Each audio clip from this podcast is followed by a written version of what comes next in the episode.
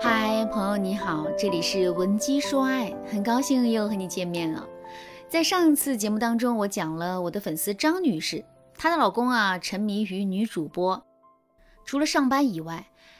老公所有的时间啊，基本上都是在看女主播的作品和直播当中度过的。当张女士想要威胁老公，如果他再沉迷于这位女主播，那么张女士就要去报警，还要让女主播退打赏经费的时候，老公震怒啊，还指责张女士是要毁掉她。于是呢，结婚十六年的她第一次进入了冷战状态。张女士非常想不通，老公和女主播。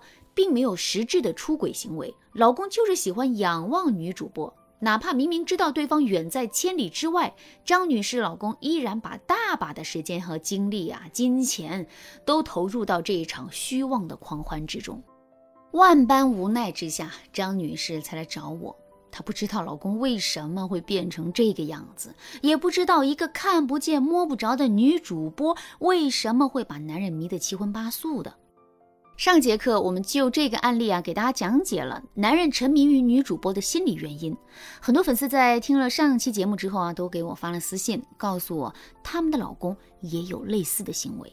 那今天这节课，我就来给大家讲一讲如何解决老公过于沉迷于主播或者是其他事物的方法。男人沉迷于女主播，多数都是两个原因：第一，将自己的情感寄托在女主播身上。第二，他是为了满足自己的心理需求。他们的基础解决方案呢也很简单，就是破除这两个原因。如果你也和张女士一样遇到了老公过度沉迷某件事，以至于影响了你们的夫妻感情，你赶紧添加微信文姬零三三，文姬的全拼零三三，我们有专业的导师帮你看懂男人，让你和伴侣再度恢复幸福的状态。我给大家的第一个策略就是恢复和老公之间的情感链接。当老公沉迷于女主播的时候啊，就证明你和你老公之间的情感链接已经非常淡漠了。这个时候，如果你只是一味的指责男人沉迷于女主播的这个事实的话，你们的关系只能越来越远。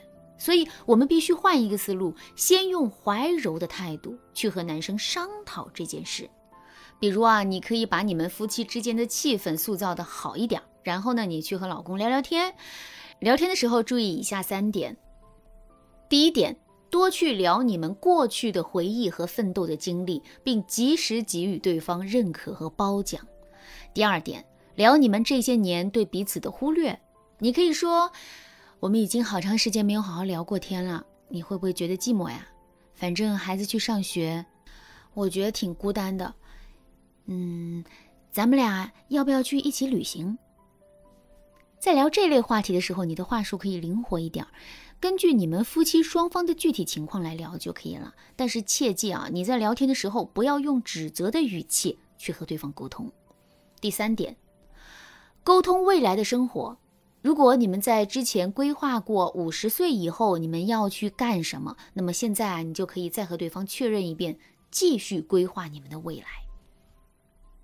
你释放了善意的时候，你和男人的情感链接就会得到恢复。那这个时候啊，男人才能把投射在女主播身上的情感收回来一部分。反之，你和男人的关系越糟糕，那他就越容易在女主播身上找存在感。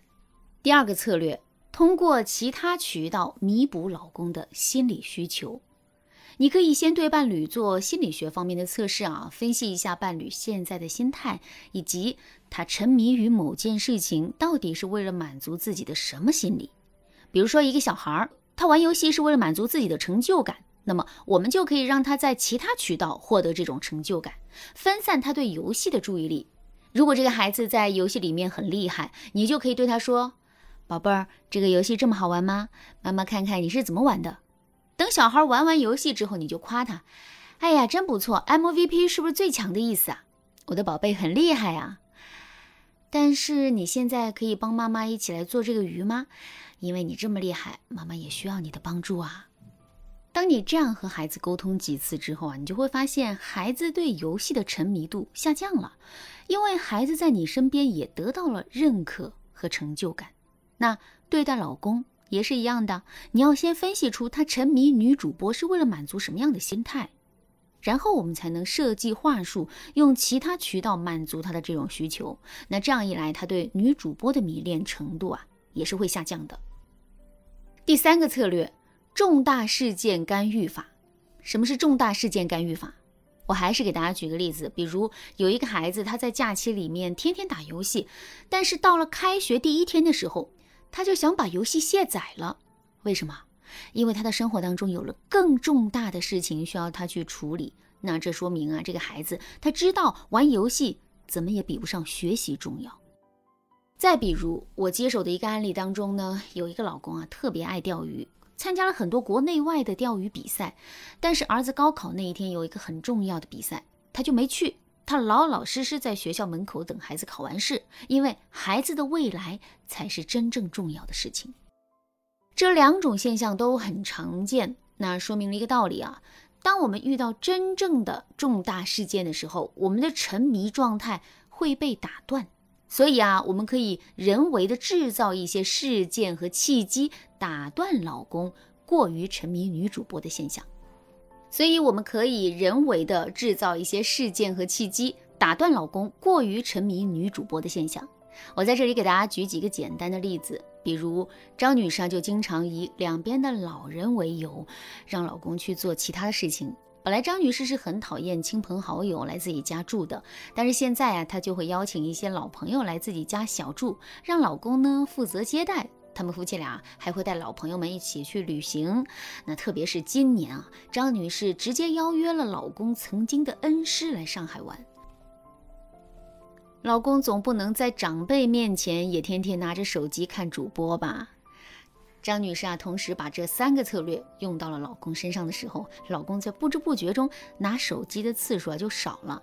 没过几个月，老公自己都说，这么长时间没看他直播，再看的时候感觉味道变了。其实啊，女主播还是和以前一样的，她并没有变，变的是老公的心态。那除了重大事件干预法之外呢，我们还可以给老公的生活呀添加一些新鲜的血液，比如说带他一起去攀岩呐，或者是钓鱼啊，尽量丰富一下他平时的娱乐生活。那这在一定程度上啊，也是能够缓解男人沉迷于某件事情的程度。如果你也和张女士一样，拥有一个过度沉迷于女主播或者其他事情的老公，但是你却无法改变他。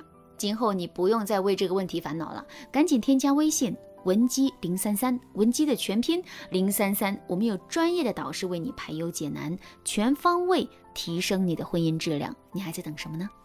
好啦，今天的内容就到这啦，感谢您的收听。您可以同时关注主播，内容更新将第一时间通知您。